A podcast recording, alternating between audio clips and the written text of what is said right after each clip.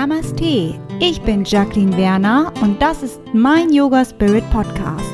Hier bekommst du praktische Tipps und Tricks, wie du Stress reduzieren und neben Yoga und Ruhe auch Achtsamkeit dauerhaft in deinen Alltag integrierst.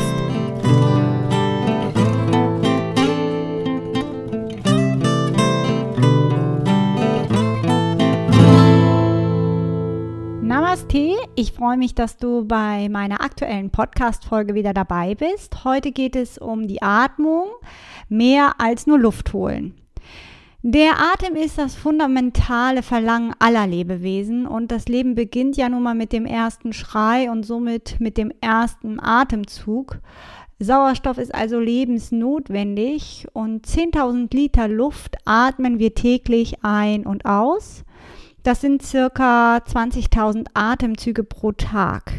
Da ist es wirklich völlig unfassbar und unvorstellbar, dass der Weltrekord des Apnoe-Tauchers Budimir Sobat bei 24 Minuten und 33 Sekunden lag oder immer noch liegt.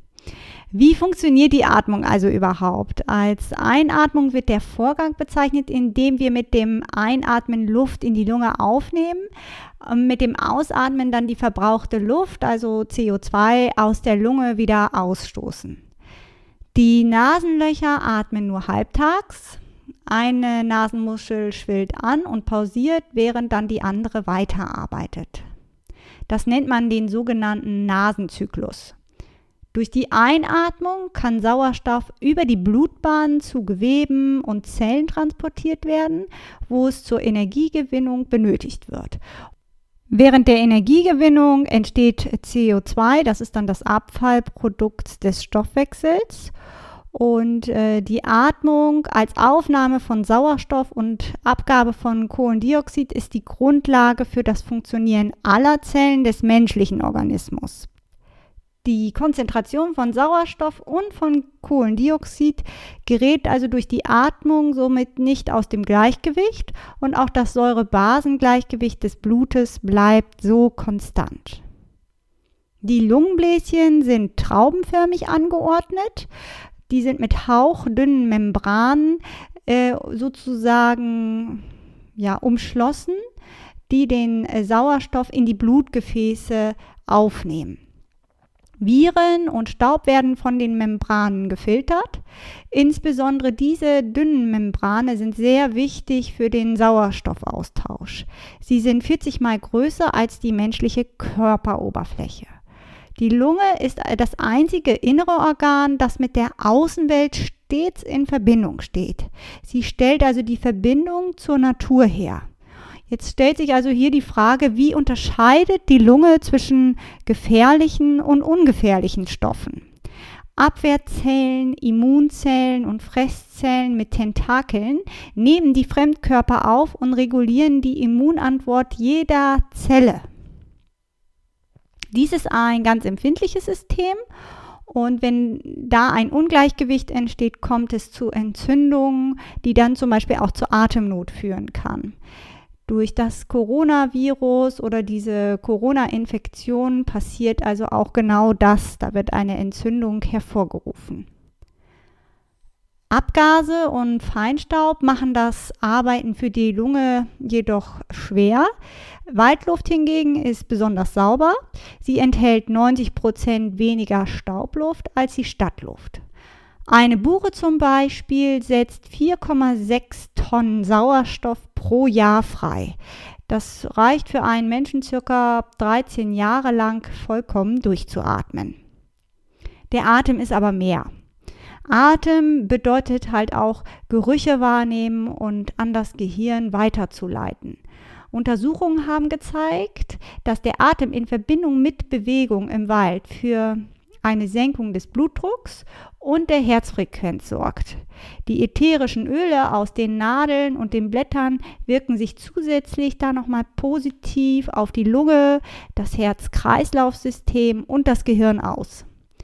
Tiefes, ruhiges Einatmen aktiviert den Parasympathikus im Gehirn, der für Erholung und Regeneration steht. Waldbaden in Verbindung mit Qigong sorgt nicht nur für Erholung, sondern schult auch die Achtsamkeit. Ein mehrtägiger Aufenthalt im Wald erhöht die Anzahl der eigenen Killerzellen um circa 50 Prozent. Dieser Effekt ist also nicht, solange man nur im Wald ist, sondern kann sich bis zu sieben Tage sozusagen ausweiten. Und diese eingeatmeten Waldterpene stärken die Immunfunktion, sodass die Krebstumorzellen nachweislich durch die Stärkung der Killerzellen bekämpft bzw. verdrängt werden können. Ganz klar ist hier natürlich auch, das ersetzt keine ärztliche oder medizinische Behandlung, sondern wirkt nur unterstützend. Es macht also deutlich, dass Atemtechniken nicht nur ein Nice to have sind, sondern auch aus biologischer Sicht die Zellen beeinflussen. Die Atmung selbst ist also beeinflusst und steuerbar und das willentlich. Außerdem ist es auch eng mit unserem Nervensystem und unseren Emotionen verbunden.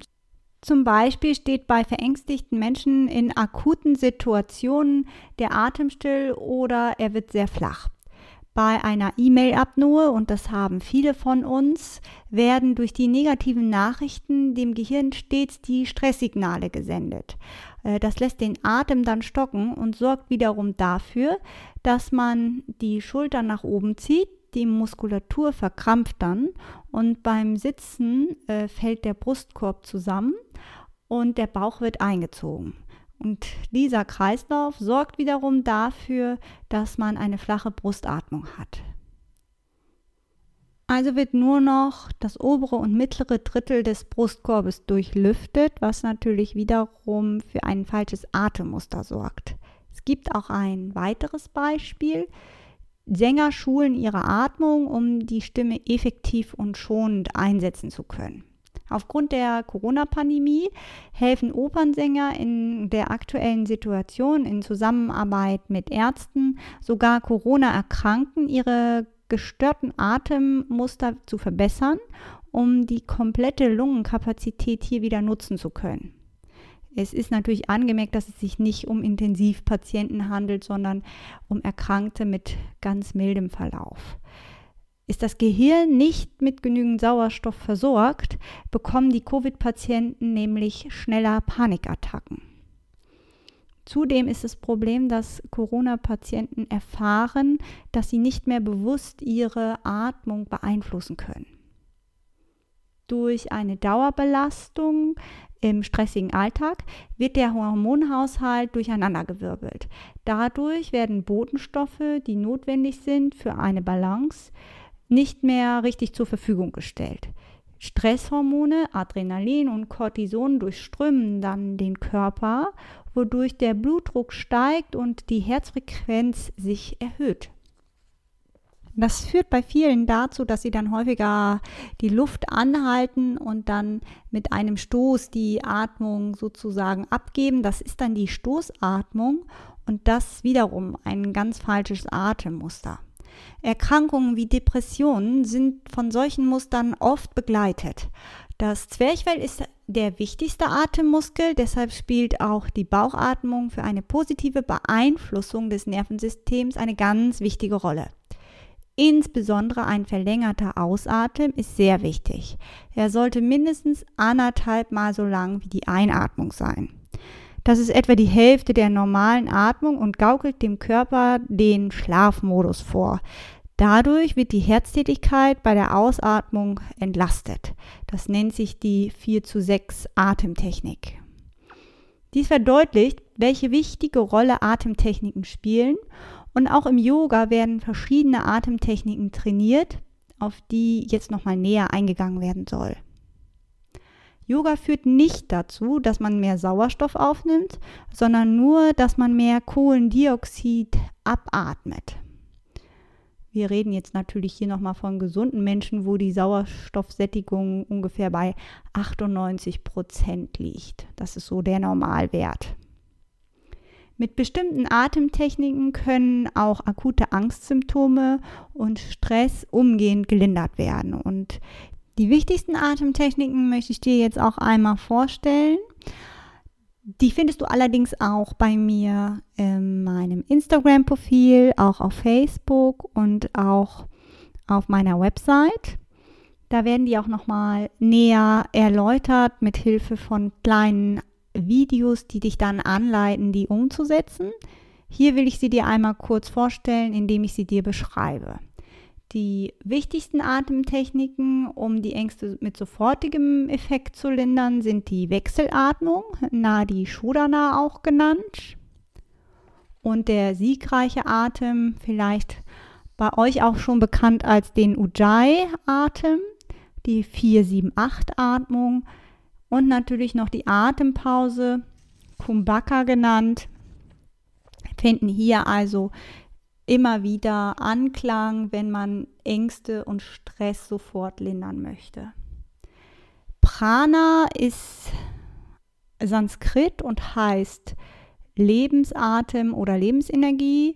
Ayama heißt die Ausdehnung. Auch Pranayama ist, wie auch die Asanas, eine Stufe des achtgliedrigen Yoga-Pfades. Die Kontrolle des Atem stellt hier die vierte Stufe dar und soll Körper und Geist miteinander verbinden. Es gibt verschiedene Atemtechniken, die hier unterschiedliche Wirkungen haben. Wir wollen jetzt einmal uns um die Wechselatmung, die Nadi Shodana kümmern und uns das genauer anschauen. Sie wird auch Reinigungsatmung genannt. Sie erhöht effektiv den Sauerstoffgehalt im Körper Dadurch fühlen wir uns dann lebendiger und wacher, da der Körper und Geist richtig aktiviert werden. Trägheit und Antriebslosigkeit nehmen ab. Bei der Mondatmung wird gleichermaßen verfahren wie bei der Nadi-Shodana-Atmung, äh, mit dem Unterschied, dass das Luft, die Luftanhaltenphasen zwischen der Ein- und Ausatmung hinzugefügt werden. Auf diese Weise entsteht dann die Wirkung der Beruhigung und der Ruhe. Man sollte bei der Wechselatmung im aufrechten Sitz wird die üblicherweise durchgeführt, bewusst tief und ausatmen mit Hilfe des Vishnu Mudras. Das kannst du dann nochmal auf äh, meiner Website auch sehen oder auch auf meinem Instagram Account und Facebook. Das linke Nasenloch wird mit dem Ringfinger der rechten Hand verschlossen und durch das rechte Nasenloch langsam eingeatmet. Nach der Einatmung wird dann das rechte Nasenloch mit dem Daumen verschlossen das linke Nasenloch geöffnet und über links wird wieder ausgeatmet. Es sollte immer nur über links eingeatmet werden, bei der Mondatmung immer über rechts. Die Nase solltest du dabei nicht verbiegen, da der Druck zum Verschließen eher ganz sanft erfolgen soll. Einmal zur Dauer, es sollte etwa so vier Sekunden eingeatmet und auf acht Sekunden ausgeatmet werden wird also wieder länger aus als eingeatmet. Der Effekt der Beruhigung kann verstärkt werden, indem man vier Sekunden einatmet, vier Sekunden die Luft dann anhält und acht Sekunden ausatmet. Die Phase des Luftanhaltens kann dann nach und nach gesteigert werden, also auch 4-8-8 oder 4-12-8 oder 4-16-8. Es ist außerdem hilfreich, sich vorzustellen, wie sich die jeweiligen Körperhälften bei der Ausatmung entspannen. Bei Schwindel sollte man allerdings auf das Luftanhalten dann verzichten, ähm, um hier das Schwindeln nicht zu provozieren. Der stetige Atemwechsel wirkt sich stark ausgleichend auf unser Gehirn und unser vegetatives Nervensystem aus und senkt den inneren Tonus, was bei Ängsten, Nervosität, Stress, Bluthochdruck also einen schnellen Effekt erzielt. Dann gibt es noch den siegreichen Atem, den Ujjayi. Ud bedeutet aufwärts, nach außen und Daya bedeutet Eroberung, Erfolg. Bei dieser Atemtechnik verengt man beim Ein- und Ausatmen aktiv die Stimmritze. Durch den Atemwiderstand entsteht dann so ein Zischlaut, ähm, ist eine intensive Atemform, die uns zurückbringt zu uns und unseren Emotionen. Durch diese Technik können wir genau spüren, in welcher geistigen, emotionalen, aber auch körperlichen Verfassung wir uns gerade befinden. Die Ausatmung wird automatisch vertieft, was wiederum dafür sorgt, dass das Nervensystem sich dann beruhigt. Durch diese Atemtechnik nimmt die CO2-Konzentration um bis zu 50 Prozent zu und dadurch erweitert sich das Hirngefäß oder die Hirngefäße, wodurch mehr Sauerstoff in den Körper gelangen kann. Die korrekte Ausführung der Technik erfordert große Konzentration auf dem Atemvorgang. Längere Phasen dieser Atmung mildern Ängste und Stress, die dabei entstehenden Rauschgeräusche, insbesondere die Konzentration auf das Geräusch, bringt sogar in extremen Situationen Ruhe und Linderung. Es hört sich dann ungefähr so an, darf also nicht so laut sein, dass es jeder hören kann, reicht völlig aus, wenn man das selbst hört. Die Atemtechnik stärkt die Schaltkreise im Gehirn, die für Bewusstheit, Planung und Kontrolle zuständig sind. Und dabei verspürt man mehr Vertrauen, neue Energie und Stabilität. Es stellt sich ein Gefühl der tiefen Entspannung ein, alle Sinne konzentrieren sich dann auf die Atemtechnik. Bei geschlossenen Augen ist der visuelle Sinn ebenfalls abgeschaltet. Bei Ablenkung wird die Aufmerksamkeit sanft zurück zum Atem geführt. Man kann das im Schneidersitz oder auch im Lotussitz für eine bestimmte Zeitspanne praktizieren. Man kann es teilweise auch während der ganzen Yogastunde ausüben, während man die Asanas praktiziert. Man kann das aber auch in den Berufsalltag integrieren. Man kann bei Angstzuständen den Effekt dieser Atemtechnik verstärken, indem man weitere Faktoren beachtet. Die Länge bei der Ein- und Ausatmung sollte gleich sein. Die Ein- und Ausatmung sollte sich auch gleich anhören. Das Volumen der bewegten Luftmenge bei der Ein- und Ausatmung sollte sich hier ähneln und die bewegte Luftmenge sollte sanft und regelmäßig fließen. Eine weitere Atemtechnik aus dem Yoga, die man auch im Alltag praktizieren kann, ist die 4-7-8-Atmung. Sie hilft bei Unruhe, Ängsten und Schlafproblemen. Sie mindert Ängste und mildert auch Panikattacken und wird folgendermaßen durchgeführt. Du atmest tief ein und wieder aus, damit die Lunge sich vollkommen leeren kann. Dann atmest du nur durch die Nase und zählst bis vier hältst die Luft an und zählst bis sieben. Atme dann mit geöffnetem Mund tief und gerne geräuschvoll aus. Zähl dabei bis acht. Atme durch die Nase ein. Halte die Luft an. Atme aus. Ein Beispiel. Es wird empfohlen, die Atemübung abends oder morgens viermal zu wiederholen, um dem Körper daran erstmal zu gewöhnen. Die Wirkung der Methode tritt umgehend ein, da sich die Herzfrequenz und Blutdruck senken.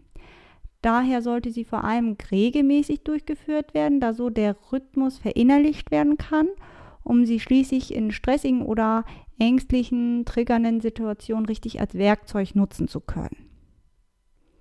Eine weitere Atemtechnik ist ja die Atempause, Kumbhaka. Die möchte ich dir auch näher beschreiben.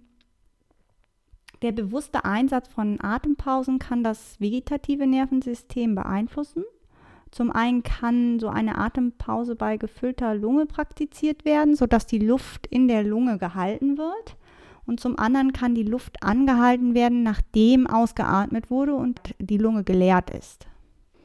Sie haben entgegengesetzte Wirkungen, so wie bei der Wechselatmung und der Mondatmung. Atmet man tief ein und hält die Luft in den Lungen, aktiviert das das sympathische Nervensystem. Der Blutdruck steigt und man ist angeregt und fühlt sich wacher.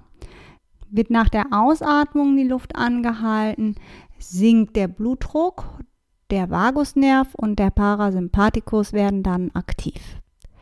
Wird abwechselnd diese Form des Kumbhaka praktiziert, entsteht ein Gleichgewicht im vegetativen Nervensystem und regelmäßige Praxis fördert die Emotionskontrolle und Emotionsregulation.